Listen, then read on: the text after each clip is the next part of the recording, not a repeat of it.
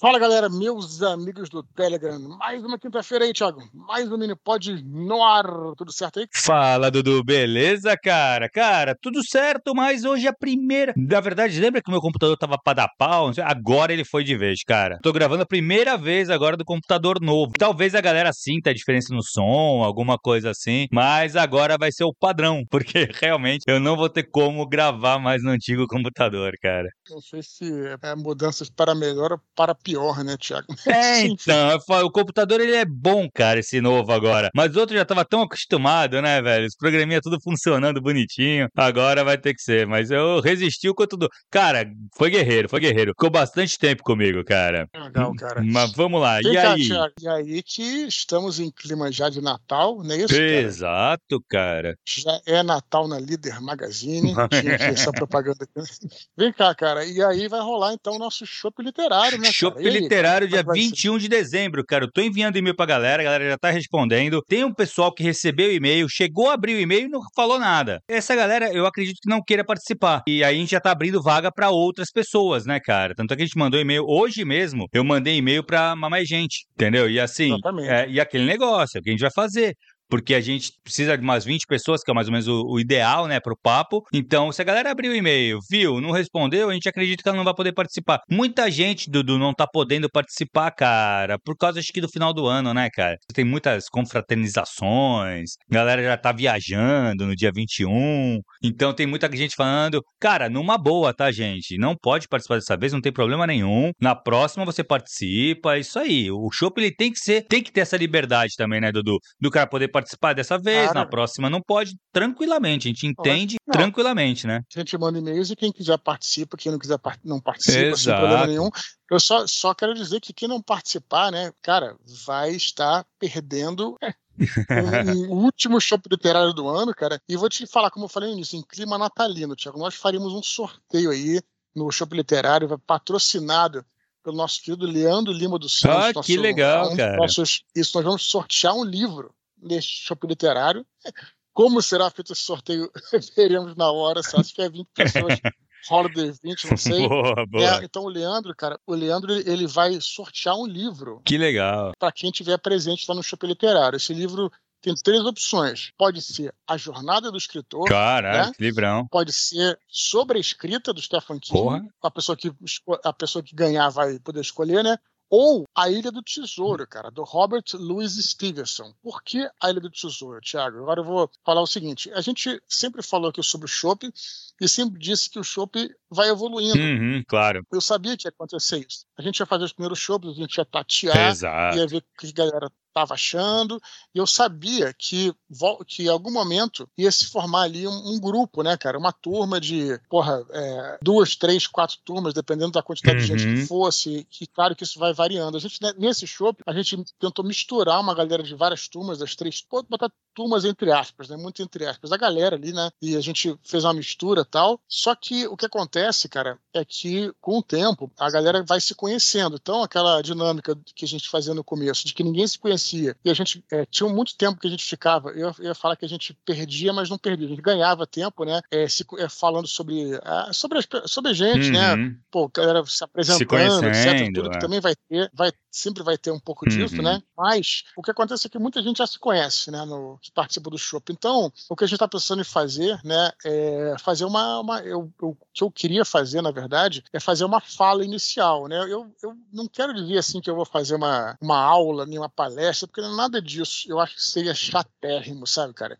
Só que eu acho bacana também trazer algum conteúdo Uhum, pro bem show, né? Então, uma fala ali de 30, 40 minutos, até às vezes um pouquinho menos, às vezes um pouquinho mais. Só, e claro, claro que isso vai, vai se moldar. De repente a gente começar a falar e todo mundo se empolgar no início, começar, sabe, isso vai ser, cara, a gente vai é, improvisar. Mas eu tive essa ideia, né? Já, já, já tinha tido essa ideia, mas estava querendo deixar a coisa, enfim, rolar conforme, é, conforme a galera fosse, né, se adaptando e tal, de fazer uma fala inicial. E aí, porra, qual o tema dessa fala inicial? Então eu fui ver os que já confirmaram e peguei lá as sugestões de tema que o pessoal coloca, no, coloca ali no, no formulário, né? E aí teve alguém que falou sobre livros, romances de aventura. Então, cara, eu vou fazer uma fala inicial, de novo, né? Nada aprofundado, né? Nada erudito, porque afinal de contas é um shopping literário. Imagina que saco de no shopping e ter um pela saco dando uma aula, não é isso? Então, é uma fala inicial, uma conversa inicial, onde eu vou falar um pouco sobre os romances de aventura, né? É, começando ali um pouquinho pela Ilíada, você vai me ajudar um pouquinho, uhum. Thiago, que é um grande primeiro romance de aventura, passando por Júlio Verne, 20 Milagres Submarinos, e vou falar também bastante da Ilha do Tesouro, que é um clássico aí da romance de aventura e tudo, e é por isso que Ilha do Tesouro está incluída como um dos ah, que livros que serão sorteados aí. Galera, fique tranquilo, ninguém precisa ter lido esses livros, não vai ter spoiler de nada, é só pra gente fazer uma análise ali de que o romance de aventura, né, as histórias aventurescas, o que, que tem de diferente? Uhum. A pessoa pode falar, Pô, mas eu não gosto disso, eu prefiro romances policiais, romances mainstream. Cara, mas é,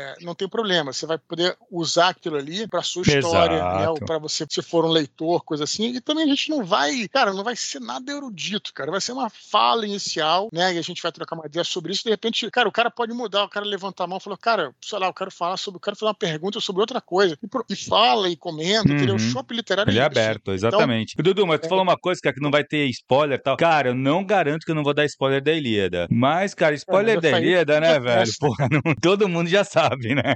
Isso aí, cara. Então a gente vai falar sobre, as, sobre essas histórias aventurescas, né, no shopping literário. Teremos aí, então, sorteio, um livro, a escolha do participante que ganhar o sorteio e tal, que for sorteado lá. Pô, é isso, que né, legal, né, que legal. Então, quem quer participar, nós temos ainda algumas vagas, né? Uhum. Ou coloca o nome no formulário. Na verdade, se você quer participar agora, porra, e, porra, quero participar e não me inscreveu ainda, tal, porque também a gente não escreva todo mundo, né? Cara, manda um e-mail aí Exato. pra gente, né? O eduardospor.com fala, cara, eu quero participar desse show literário, que aí você vai ser incluído na lista aí com o uhum. Thiago, né, cara? Se não lotar, é, tem isso, tem isso. Né? Pode uhum. ser que uhum. lote. Né, mas assim, mas manda e-mail, Dudu, porque como eu te falei, tem bastante gente falando, puta, não vai dar pra participar dessa vez tal. Assim, claro isso, que assim, isso. tem muita gente também pra responder. E de repente tem alguém que tá louco pra participar Exato, desse, né? exato. Né? É. Então... Manda e-mail, que assim, se ainda tiver vaga, a gente não garante, porque a gente tá esperando, ainda aguardando a resposta de uma galera. Mas, isso, se o pessoal também não responder e tu enviar o e-mail, tu entra na frente deles, entendeu? Porque é aquele negócio que a gente falou. Eu já enviei o e-mail pra galera já faz um tempo, entendeu? Então, pô, se tá, a vaga tá aberta, vai vai, ser preenchida. Lembrando então que vai ser no dia 21 de Exato. dezembro, é uma quinta-feira, na verdade a próxima, próxima quinta, né? Às 20 horas, 8 horas da noite. Beleza, Fechou. Thiago? E mais uma vez agradecendo aí ao Leandro Lima do Santos. Pô, é muito legal, cara, muito literário. legal, muito legal mesmo, cara. Beleza? O que mais temos aí? E o link aqui vai estar tá do canal do WhatsApp, cara. Assim, seguindo aquela nossa, nossa ideia de divulgar um link da rede social por semana aqui, semana passada eu divulguei o Instagram. Uhum.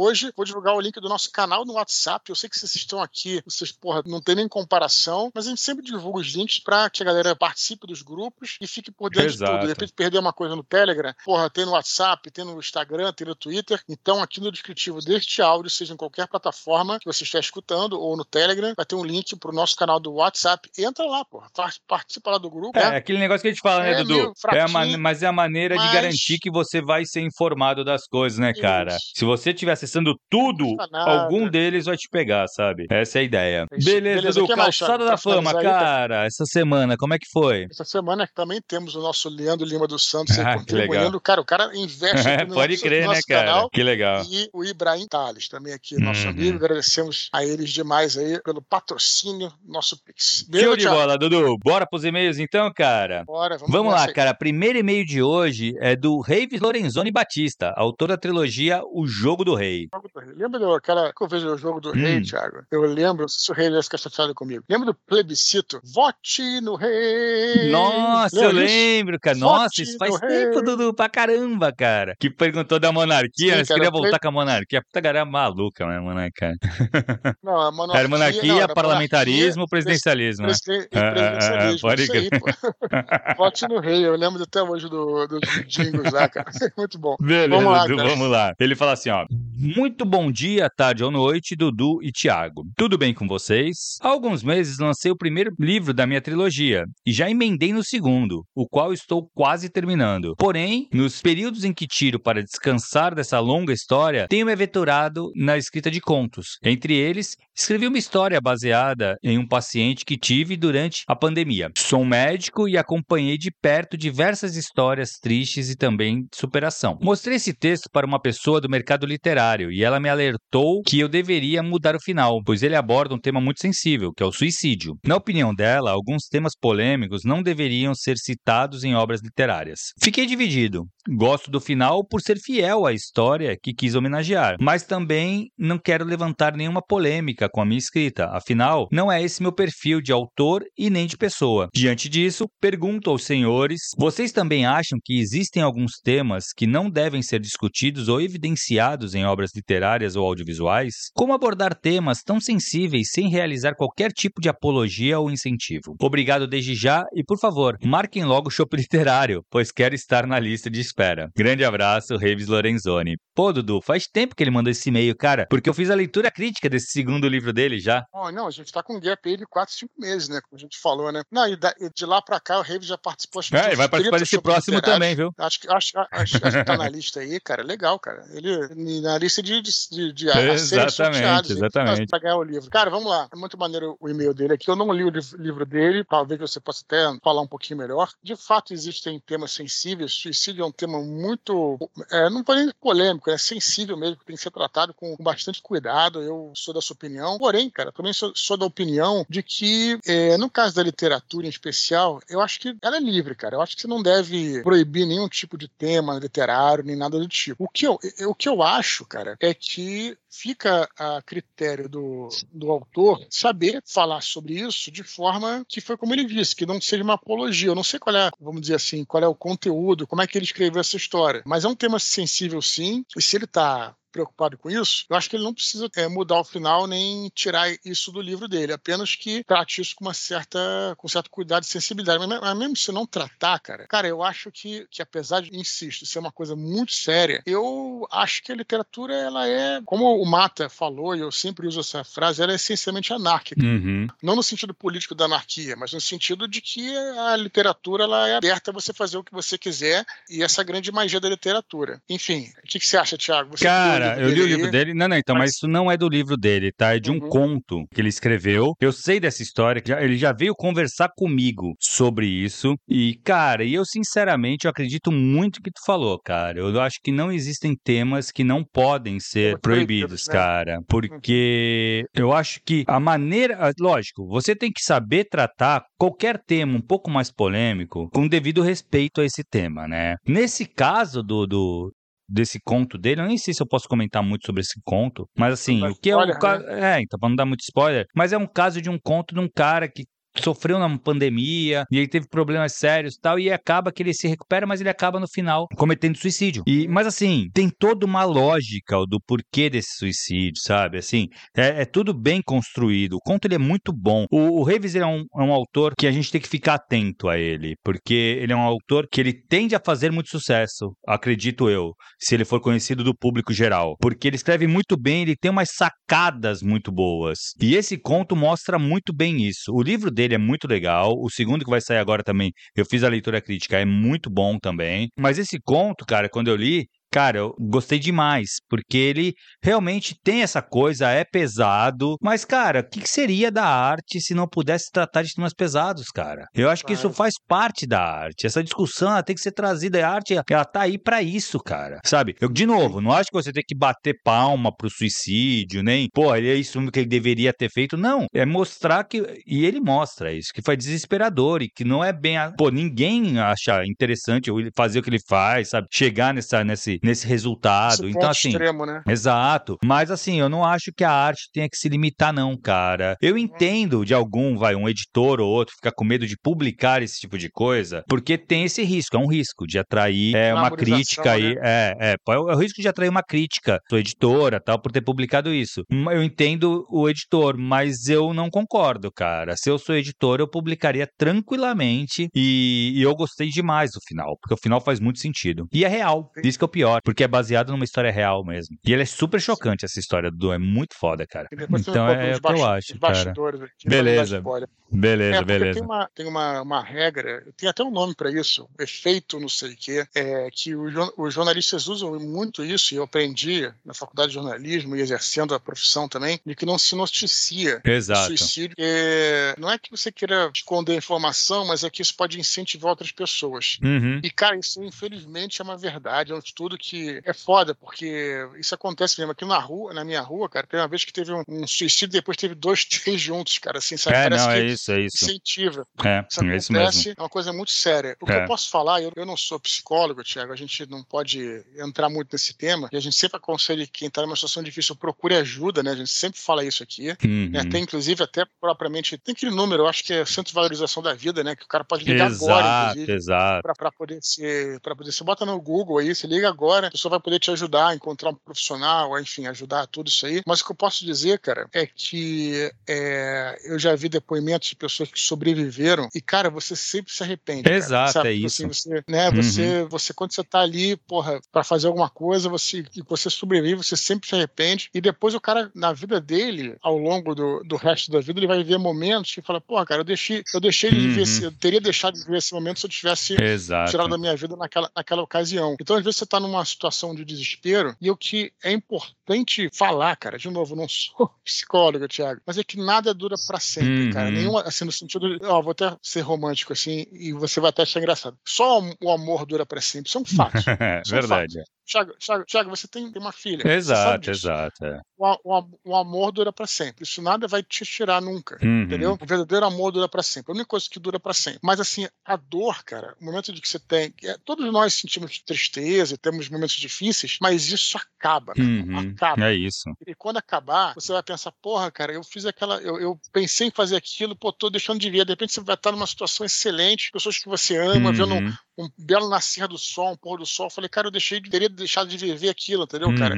Porque naquele momento eu estava desesperado. Então, é, é sempre a pior opção, cara. Você pode ter certeza disso. Não tem a menor dúvida disso que você fazer uma besteira é sempre a pior, a pior opção. E, enfim, e aí o que a gente recomenda é sempre procurar ajuda, considerar, considerar bastante cuidado as palavras que eu tô falando agora e a pouca credibilidade que eu tenho, eu coloco nessas palavras. Não, mas entendeu, eu cara? acho, Edu, eu acho que isso é, É muito isso. real, cara. Porque assim, às vezes a gente parece que, puta, não tem luz nesse fim do túnel, sabe? Tá num túnel e parece que não vai chegar nunca no final. Sim, Cara, mas ele sempre vai Mas ter um fim, chega. cara. Ele vai ter o final, ele vai chegar no final. Então, assim, eu sei que às vezes parece duro, parece que nunca vai acabar, mas vai.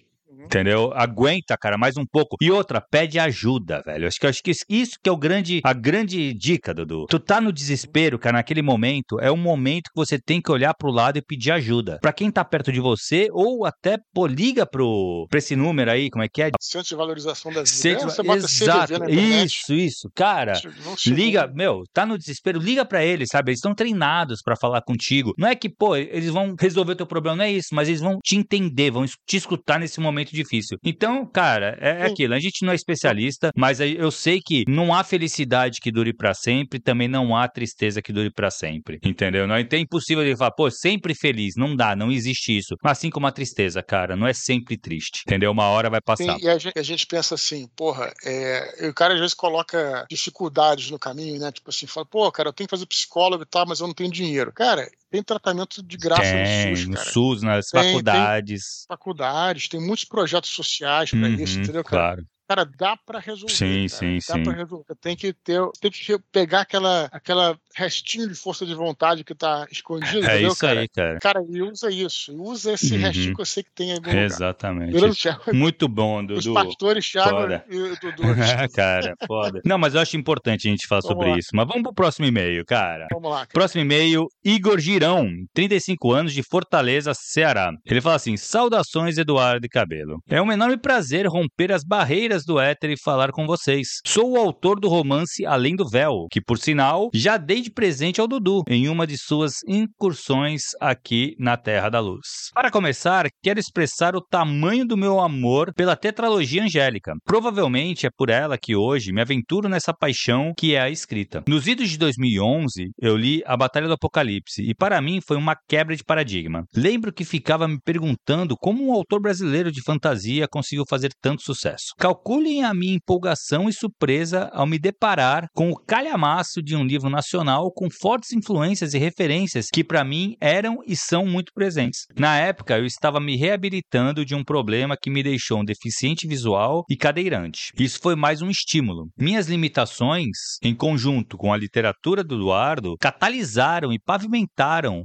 meu tino de escritor. E daí foi um caminho sem volta. Conheci a literatura de outras pessoas e isso apenas cristalizou o que eu queria para a minha vida enquanto autor. Em resumo, o que eu quero dizer neste e-mail é para nunca desistirmos dos nossos sonhos. Por mais piegas que isso seja, posso afirmar que só ganha na loteria quem joga. Arrisquem, testem, se permitam errar e corrigir os erros. O melhor amigo do escritor não é o lápis, é a borracha ou a tecla delete. O fato é que sigo escrevendo e não penso muito nos comos e nem nos porquês. Escrevo primeiro para mim, pois sei que depois de que um livro sai das nossas mãos, o mundo ressignifica e essa é certamente a segunda melhor coisa de ser escritor: ver emergirem histórias de suas histórias. No mais, peço perdão pelo tamanho do e-mail e mando para vocês um abraço do tamanho da distância que nos separa. Grande abraço, meus amigos. Que legal o e-mail dele, cara. É isso aí, cara. Por acaso, eu nem planejei, né? Porque eu não escolho os e-mails assim que eu acabo botando uhum. eles em fila, né? Botando, jogando em fila os e-mails que estão, né, cara? Mas é interessante que esse e-mail se comunica um pouquinho exato, com o que tá falando exato. antes, né, cara? Você vê, o Igor, ele é um cara que eu já, já o conheço há muitos anos, né, cara? Você que tem 35 anos, pelo menos uns 10 a gente se encontra. Quando eu vou a Fortaleza, ele sempre vai nos eventos. Cara, eu, eu vi ele passando por essa situação aí difícil, né? Eu não sei qual é o problema que ele teve, nunca perguntei também, não, não tem nada a ver perguntar. E ele, cara, ele, ele esse problema deixou ele uhum. cego, né? Defesa visual, numa cadeira de rodas, virou cadeirante, né? E, cara, o cara superou isso, continuou, porra, trabalhando, continuou fazendo as coisas que tem que fazer. Ele sempre, cara, ele sempre vai nos meus eventos. Por isso que eu, eu, eu fico pensando assim, pô, cara, às vezes o cara Claro que ninguém é obrigado a ir, a ir nos meus eventos. Ninguém é obrigado a nada, né? Mas o cara fala assim, porra, cara, eu não vou hoje porque... Tá chuviscando. Porra, é longe da minha casa, tá chuviscando e tal. Não, o cara não, o cara não quer ir, né? Tudo bem, o cara não quer ir, entendeu? Mas, pô, você vê, cara, o Igor, ele, com todas as limitações que ele tem, ele sempre vai, sempre comparece, sempre escreveu uhum. o livro dele aí, o Além do Véu, né, cara? E aí, pulando aqui para a questão que a gente sempre fala da escrita, né? Que às vezes também a pessoa fala, porra, não tenho tempo, pô, tenho é dificuldade e tal. Claro que dificuldade todos nós temos, uhum. ninguém tá falando que é fácil também, mas a gente, porra, pô, assim como ele, ele falou ali, pô, fiquei, me estimulei porque, por causa do Eduardo, é brasileiro, etc, tudo, enfim, porra, ele também acabou se tornando um exemplo, né, cara? Exato. Com, com o fato dele ter escrito o um livro, mesmo tendo todas essas limitações, né, de tempo, enfim, uhum. motores, etc. É, pô, você ser deficiente visual escrever um livro, claro que é muito mais difícil do que você, né, você tem que aprender uma série de técnicas lá, usar, usar os leitores de tela, Exato, tudo, tem mais esse, é. essa questão, né? Então a gente agradece aí, eu vou retornar esse e-mail dele para ele saber, porque ele escreveu também, tem, deve ter, uns quatro meses aí uhum. no nosso gap de e-mails, e espero poder ver sempre ele aí nos meus eventos, cara. Fico muito orgulhoso. Que legal, que legal. Pô, e-mail muito legal mesmo, Dudu. É muito bom a gente receber esses e-mails também, né, cara? Muito bem, Dudu. Sim, cara, isso aí. Vamos pro último e-mail antes das curtinhas. Anderson Mioto, ele fala assim, ó. Fala, Dudu e Thiago, tudo tranquilo? Deixo aqui meu feedback sobre o Minipod 166, onde uma, na parte final do programa vocês comentam rapidamente sobre os Cavaleiros do Zodíaco. Foi bom demais ver um anime da minha vida sendo citado, o que deixou um gancho danado para um desconstruído sobre o tema. Então peço que o podcast saia do papel, pois serei o primeiro a ouvir. A propósito, pergunto para o Dudu já que o Thiago não conhece tanto essa obra. Qual o cavaleiro de bronze e de ouro preferido dele e qual a cena que ele mais gosta do anime? Parafraseando Hermes Baroli, dublador brasileiro do Seiya, fica aqui meu meteoro de abraços para vocês. que legal. Cavaleiro do Zodíaco, a gente já falou, né, quando ele falou aqui no, no Minipod 166, uhum. ele foi um fenômeno, né, sim, né, cara, no sim, Brasil sim. e tal, e deixou uma legião de, de uma legião de, de fãs, né, cara, o som deles, uhum. né, e bacana, repetindo o que eu falei, falei que pegou várias gerações. Quer dizer, tem a primeira geração, que foi a minha, lá nos anos 90, 96, 94, 95, por ali. E depois teve uma outra geração que muito mais nova, que também conhece Cavaleiro Zodíaco e gosta, uhum. cara. Isso eu acho impressionante, até hoje, inclusive, né? Respondendo a pergunta dele aqui, cara, você sendo bem objetivo, o cavaleiro que eu mais gostava de bronze, né? Entre os cavaleiros, que a gente chama de cavaleiros zodíaco mesmo, era o, era o Yoga, cara, que era o cavaleiro de cisne. E aí, é, eu ficava pensando por que eu gostava do Yoga. E aí eu achava que era porque ele era louro e tal. Eu nunca fui muito, assim, só quando era criança era louro, né? Depois, depois do adolescente era mais ou menos. Então, pô, será que é porque ele é louro e tal também, etc. Mas depois, cara, é, vendo uma. É, assistindo uma entrevista com o dublador do Yoga, eu, eu vi que o cara, o dublador geralmente é um. Geralmente não. Hoje em dia, forçosamente, é um ator. E um ator não é um cara só que faz aquela versão. Ele, um ator ele precisa interpretar o personagem. Geralmente é um cara que tem uma certa sensibilidade. Então, o dublador do Yoga estava falando sobre o próprio Yoga uma vez numa entrevista e comentou que o Yoga era um cara mais discreto, mais na dele, era o chamado que a gente chama de low profile, sabe? Que, claro, você tem lá o. Todo mundo gostava que era o Shiryu, o Collier do Dragão, mas ele era meio espalhafatoso, sabe, cara? Gostava de fazer aquelas poses, etc, tudo. E o Yoga era um cara mais na dele, mais tranquilo, mais low profile. Eu sou um pouco assim, eu me vejo um pouco assim. Sou um cara, sabe, tipo assim, muito na minha, discreto, não quero uhum. nem chamar muita atenção, quero ficar na minha, fazer minhas coisas, quero que as pessoas leiam meus livros, etc, etc. Então depois eu comecei a entender que eu gostava do Yoga, porque ele tinha essa personalidade talvez parecida com a minha, entendeu? Então, o meu cabelo preferido é o, o Yoga, cabelo de cisne, e o meu cabelo de ouro preferido é o Chaka de Virgem, que eu acho que é um cavaleiro que bacana dele é, é que ele é um cara é, muito poderoso, né? E ele, é, ele se coloca, é, pelo menos na, na história das Doze Casas, a saga das Doze Casas, ele se coloca como antagonista dos cavaleiros, né? Dos cavaleiros de, de bronze, dos cavaleiros do Zodíaco que estão subindo ali as Doze Casas. É, ele se coloca como antagonista porque ele é muito leal ao mestre do santuário. E por ser leal ao mestre do santuário, ele tá fazendo uma coisa ruim, né, cara? Tá impedindo ali que os cavaleiros salvem Atena. É, por outro lado, ele não faz isso porque ele é mau. Ele faz isso porque ele é, ele é muito leal ao mestre. Então, ele tem essa coisa que eu acho legal da dualidade, não sobre o aspecto da bondade ou maldade, mas o aspecto da lealdade do caos, sabe, cara? Que é uma coisa que é muito comum no Oriente, sabe, cara? Uhum. O cara, ele é todo, todo harmônico, né? Um cara que medita muito, se diz o cavaleiro mais próximo de Deus e tal, de Buda, não uhum. sei o que e tal. Porém, toda essa, essa harmonia, ela pode, pode é, encontrar uma dissonância em acordes violentos, né? Quando ele ataca, enfim. Acho, porra, muito legal a ideia do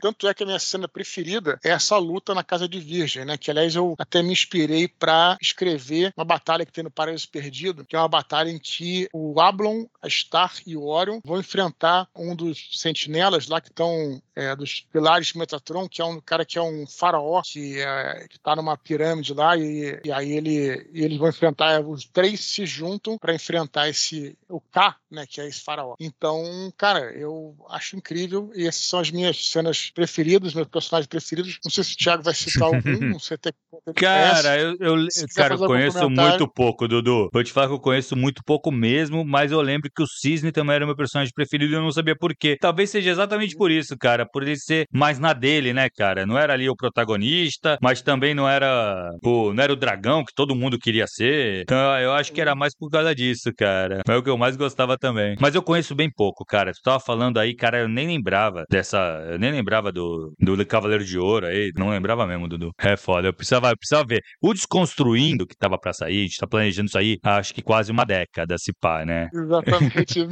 se bobear mesmo, cara. E... Uma década mesmo. Mas eu precisaria assistir, cara. Ou pelo menos ficar ali de orelha, né? Mas seria uma coisa legal, cara. Tem muita coisa que é interessante até para quem não viu, uhum. assim, em termos de. Como eu falei no outro programa, no outro mini-pod, sobre o fenômeno do Cavaleiro Zodíaco. Exato. Acho que eu tenho que falar sobre isso. Uhum. Né? Como é que foi essa coisa do mercado, como é que as pessoas encararam. Uhum. Aquela coisa que eu falei no outro programa, que, que a Bandai, ela. Assim, a questão da, da rede manchete que tava falindo. Eu falei tudo sim, isso sim, sim, sim. É, a história da Bandai que mandou no Natal de 96 mandou um navio, cara.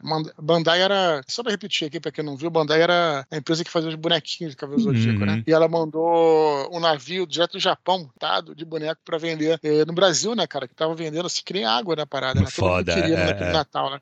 Foda. Então, isso, isso, isso, para além da história, essa questão toda é bem interessante também. É, não. Eu lembro que era uma, foi uma febre, cara. Teve uma época ali que era uma febre mesmo, que a galera saía da escola correndo pra casa pra assistir essa parada. Sim, cara, sim.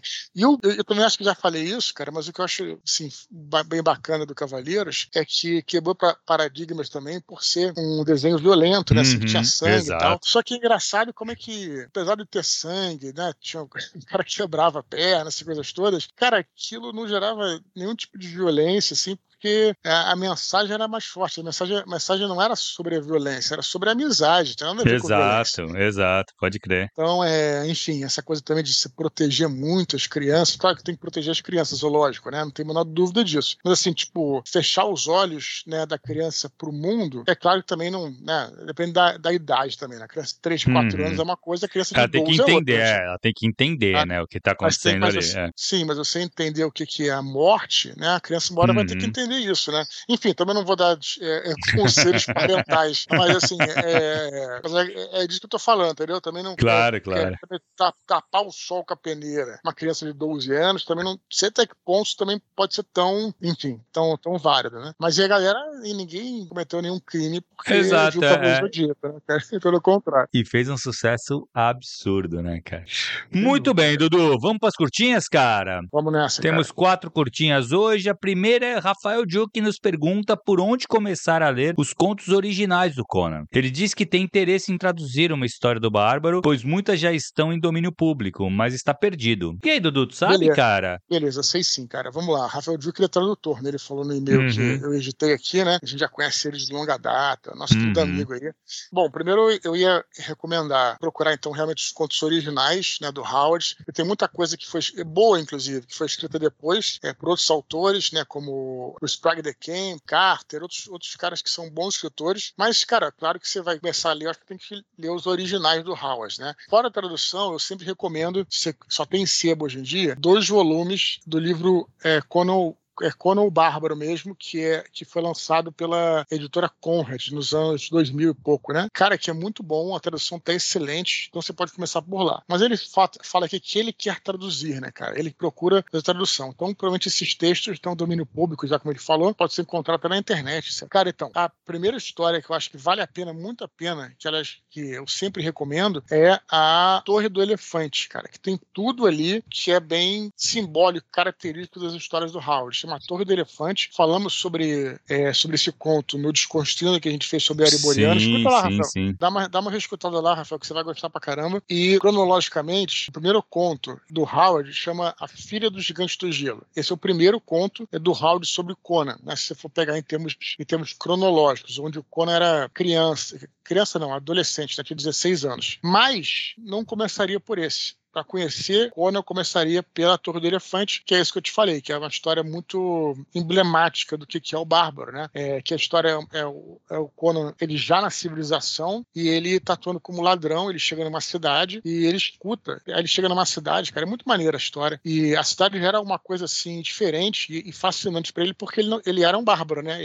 Uhum, era, já a cidade era, já era diferente. Né? Uma mistura de, de diferente, fascinante, opressora, tudo isso, né, cara? Isso que é bacana. E é na cidade tem uma torre, cara, sabe? Uhum. E nessa torre, é, ninguém se aproxima. Ela é cercada por um jardim, por muros, etc. Nessa torre é, vive um mago, né? E ele tá na taverna e ele escuta que no alto dessa torre existe uma pedra, tipo um rubi, cara, gigante, sabe? Um negócio assim que, caralho, dar uma grana para qualquer ladrão que ia roubar aquele, aquela pedra. É, até tem o nome da pedra que eu esqueci agora. E ele resolve que ele vai roubar aquela pedra. Só que ele escuta lá os outros ladrões veteranos falando, pô, cara, isso aí é impossível. Você, pô, muita gente já foi, muita gente já morreu, né? O, cara, o que tem lá no alto da torre é algo, sabe? Que aí você Cara, o bacana disso, que aliás é bem característico da espada e feitiçaria, e o Howard usava muito essa parada, que é trabalhar curiosidade, que é algo próprio da ficção científica. Essa coisa de o que, que você vai encontrar depois daquela porta, o que, que se esconde, quais mistérios que se escondem atrás daquele, enfim, a, além daquele calabouço, no topo daquela torre. E, cara, aquilo te deixa muito curioso, cara. Ele vai, né, vai,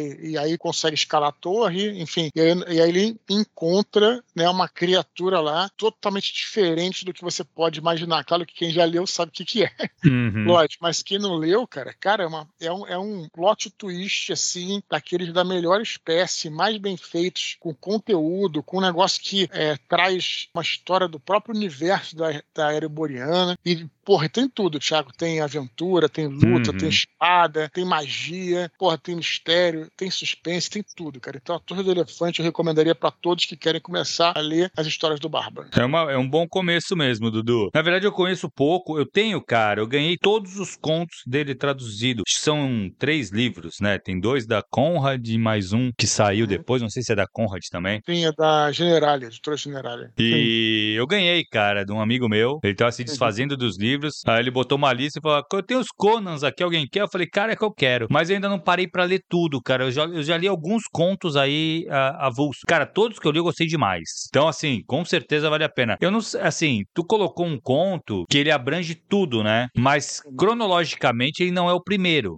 Talvez para é traduzir, Duke, fosse legal tu ir no primeiro se você quiser fazer uma, uma série, né? Então, é, tu fazer ela é. cronológico, vale a pena. Agora, se você quer traduzir um conto, eu acho que aí o, o a Torre do Elefante realmente é, é um conto ideal para pelo menos mostrar o teu trabalho ali, sabe? Pra galera tal. Eu acho que vale a pena. É, eu falei isso porque se, se você não tem esse plano, né, de traduzir tudo como se fosse, né, se, se o cara tem um projeto de traduzir tudo, aí beleza. Aí acho que vale a pena fazer cronológico, mas, né? Mas se ele quer fazer um portfólio dele... Uhum, é, aí vale a pena ir só nos melhores. Claro, claro, claro. Beleza, Dudu. Próxima curtinha, Thales Figueiredo pede dicas para autores de fantasia que queiram criar religiões em seus mundos. Como torná-las críveis e como se basear em elementos de religiões da vida real. Ele nos pede permissão para divulgar o financiamento do livro dele, o Agonia do Triunfo, que está agora no Catarse. Agora, agora, Dudu? Agora há um tempo atrás? por acaso eu vi que ainda está lá, né? Acho que ah, até que legal. Tem, tem, mais dois, três dias. Thales, ah, então... agora. Coloca é, agora exato. aí, cara, no seu. No, Deixa o link nos comentários, cara. agora, exato, que senão vai perder tá, o tempo, cara. O cara que tá autorizado, a galera, a galera fica ligada lá pra, pra ver o link lá do Catarse do Thales. Cara, é, sobre religiões do mundo da fantasia, mundo de fantasia, a gente podia falar também muito, é, porra, a noite inteira, ou a tarde inteira, ou a manhã uhum. inteira, ou o dia inteiro aqui sobre isso, né, cara? Exato. Mas eu vou dar uma, uma dica que eu acho é o seguinte, cara. Primeiro, eu acho que se é um mundo, como ele falou, né, é um universo fantástico que ele tá criando, né? No caso, tipo, alta fantasia, né? Que é o, é o mundo que, que ele tá criando do nada, tipo um mundo de RPG ou literário, enfim. Cara, o que, a primeira coisa que você tem que definir, eu acho, que é qual é o grau de atuação. Eu nunca vejo a galera falando isso, Thiago, então eu vou destacar esse ponto aqui, porque tem muitos, mas eu vou destacar esse. Que é qual é o grau de atuação dos deuses. Da divindade, é, exato. É, porque assim, você pode ter os deuses atuando de forma sutil, quer dizer, eles não aparecem, eles só, uhum. é, eles só fornecem a magia para os seus seguidores, para os seus clérigos, coisas assim, né? Ou aparecem em forma de sonhos, etc. Você pode até considerar que não aparecem, se é um mundo praticamente sem magia, mas aí os deuses, as religiões atuariam como, é, como instrumentos, né, institucionais do ser humano. Uhum. Também tem isso, né, que seria mais próximo do nosso mundo mesmo, né? Exato. É, e também os deuses podem atuar é, de forma direta direta, como é o caso das epopeias gregas, né, Tiago? Uhum. Ou o caso também de, por exemplo, Forgotten Realms, que é um mundo de fantasia do D&D, em que os deuses aparecem mesmo e atuam lá. E, e né, aliás, muitos mundos do D&D, né, cara? No Dragonlance sim, também. Sim, sim. Só que no Dragonlance é por meio dos, é por meio dos avatares, né? Se bem que Forgotten uhum. também, mas Forgotten tem muitas vezes os avatares aparecem nas formas sinistras deles e, e botam uhum. para quebrar. Então acho que tem que, primeira coisa, como eu disse, é um assunto muito vasto, mas eu queria destacar isso porque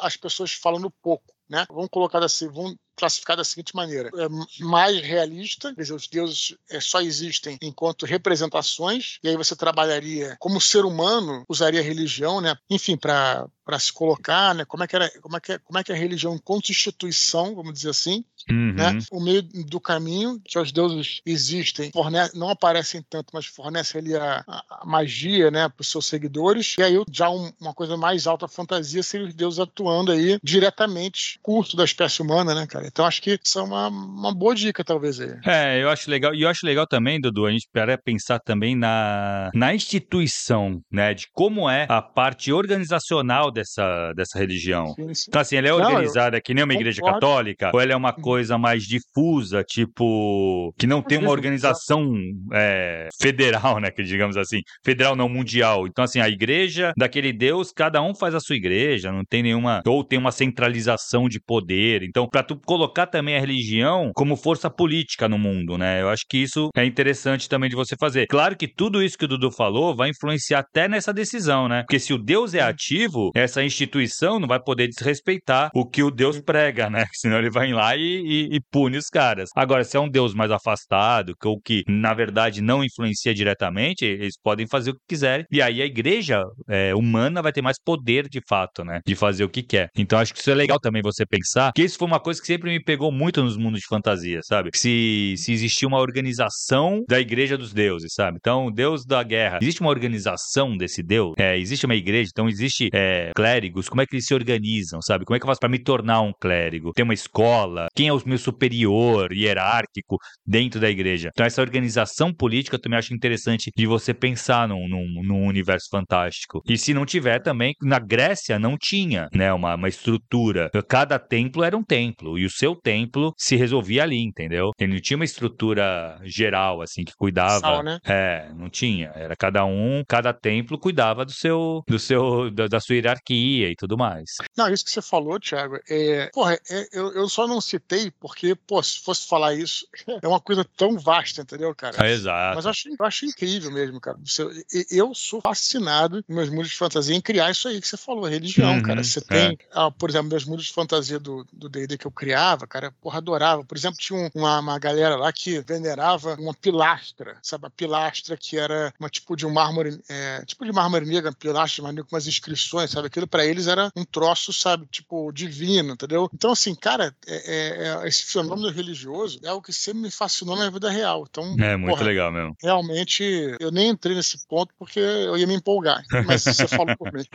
Muito legal. Beleza, Dudu. Próxima curtinha, Victor Danco pergunta se existe alguma implicação negativa em participar de concurso por votação popular. Uma editora poderia se desinteressar em publicar o texto no futuro? Ele pergunta também se pode colocar o link nos comentários, caso o concurso ainda estiver rolando. Então, cara, eu não sei, Dudu, o que, que tu acha? Eu particularmente, eu acho que se ainda mais se é votação popular, é aí que a editora vai se empolgar em te publicar, cara, se tu vai ser. Sim, sim. Eu, bom, primeiro, Vitor, publica, claro, tá autorizado aí, sem dúvida. Bota aí nos comentários, sem dúvida nenhuma. É, o que eu acho, Thiago, é que a galera fica com muito medo, né? Já falou sobre aqui, né, pessoal, sobre isso aqui. Uhum. Ele tá iniciando, fica com essas inseguranças todas que são normais, a gente entende. Cara, fica com, morre de medo, assim, de. É, enfim, porque o que também, às vezes, a galera pensa Primeiro, eu diria só o seguinte, antes de começar. Se é para votação popular, a única coisa que eu acho que você tem que fazer, isso é importante, Victor, é registrar o conto, né, cara? Uhum. Então faz o registro lá na Biblioteca Nacional tal, teu conto vai estar protegido, né? Porque se é votação popular, o cara pode olhar ali.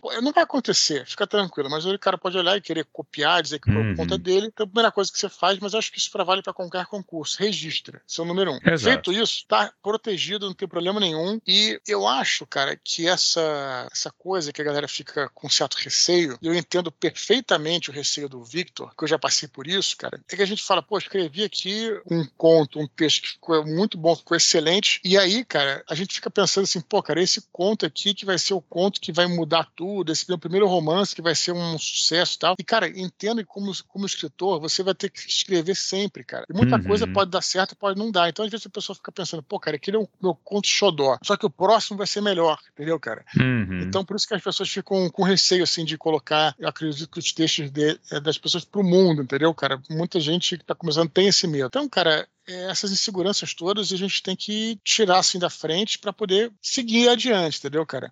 Com certeza, cara, a, a editora não gostar, é, não vai ter problema nenhum. Tanto é que a gente já citou aqui também, né, Tiago? O maior sucesso aí que teve, é... cara, foi o Tom de Cinza, não era o Tom de Cinza que era um fanfic Ah, é de... verdade, de Crepúsculo, né? De, de Crepúsculo. É, que já, é. Pô, ele foi pô, foi, vendeu pra caramba, todo mundo leu na, na Amazon, sei lá onde foi o Wattpad e tudo, e a editora resolveu pegar, enfim, uhum. porque fez sucesso, né? Exato. Então, se, pô, se a gente tá, se você procura, porra, o concurso para você aparecer como, como escritor, você não pode ter medo de aparecer, né? Não Exato. faz muito sentido. Mas entendo, Thiago, só, só para deixar, só deixar claro, entendo, eu não tô desprezando, eu entendo, porra, essas inseguranças do Victor, o receio, cara, que são né? normais. É, claro. É. Mas uma coisa, do, se a gente for para pensar, cara, até o teu caso, na velha Verus, né? A Verus, Ah, quando lógico. pegou, ele lançou a Batalha do Apocalipse primeiro, né? Sim. Ou seja, um livro que Tá. já tinha vendido pra caramba, já tinha sucesso, já tinha sido tido duas edições, pelo menos três edições, né? Porra, cara, e os caras foram lá e lançaram o livro, por quê? Porque não é. Cara, a editora, quando ela vai pegar, não vai importar se o livro vendeu bem, se o livro fez um sucesso, não.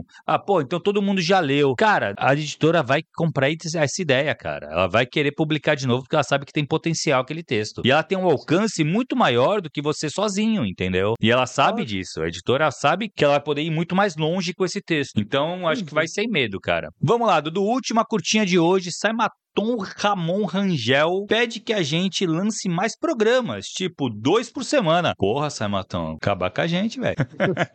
Na verdade, era o que eu queria mesmo, Thiago. Não vou te, te enganar, não. Cara, querer eu também, É. Dudu. Eu queria lançar, eu podia lançar um por dia, velho.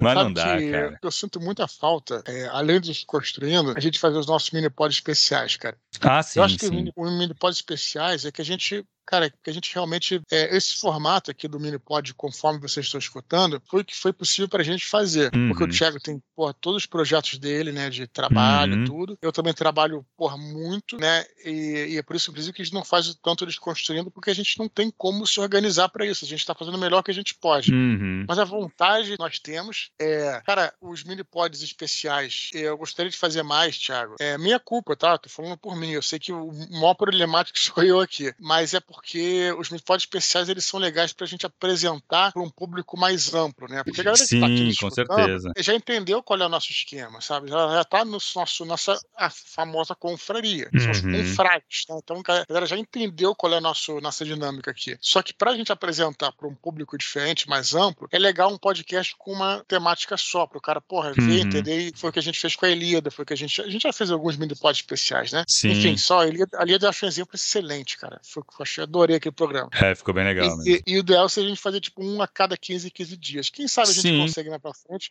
Seria show de bola se a gente conseguisse. Mas a gente também, o Thi- o Thiago, porra, tem. Eu geralmente pô, escrevo durante a tarde, manhã, e só consigo gravar à noite. E o Thiago à noite tem uma porrada de curso que ele dá, tem clube de leitura, etc. Então, Exato, cara. Acho que é- isso que tá pegando mais. não, mas faz parte da vida também, Thiago, né? Exato. A gente trabalha pra cacete, né, cara? Então, é, essa na é verdade, assim, justificativa vontade não, vontade não falta, isso. né, cara? Isso, isso, e de verdade, assim, não é, pô, frase feita, sabe? Vontade não falta tal. Porque, cara, uma, eu adoro gravar os mini pods especiais.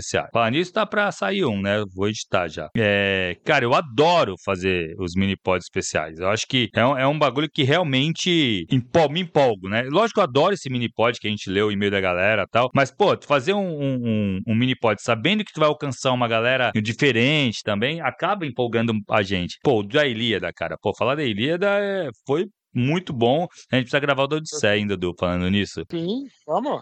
E assim, cara, por mim, eu acho que essa ideia que o Dudu falou, quando der uma acalmada nas coisas, a gente poderia ter realmente tentar fazer é, pelo menos de 15 em 15 o mini pod especial. A gente tinha sentado e conversado, né, Dudu, a gente fazer mais, mais mini pods especiais. E, e com certeza, cara, vontade a gente tem. A gente só precisa se ajeitar aí o tempo pra poder fazer, cara. Beleza, Dudu? Então, cara, queria lembrar a galera para continuar escrevendo para eduardospor.gmail.com. Lembrando que todos os e-mails são lidos, cara. A fila tá grande aí e tal por causa disso, porque a gente lê todo mundo, cara. Pode demorar. O que pode acontecer, do Dudu, trazer aqui pras curtinhas, ou então, mesmo se ele for no corpo do e-mail tiver muito grande, o Dudu dá uma editada para ficar aqui no formato ideal pra gente ler aqui no Minipod. Mas se você escrever o e-mail, ele vai ser lido. É só aguardar. Lembrando que a tinha vontade de fazer qualquer doação com natural, na chave Pix é eduardo.com. Se quer escutando esse áudio por outras mídias, agregadores ou plataformas, acesse o natural, t.me, barra. Fecha, tchau. Fechou, Dudu. Valeu, galera. Até semana que vem. Um abraço, até a próxima e tchau, tchau.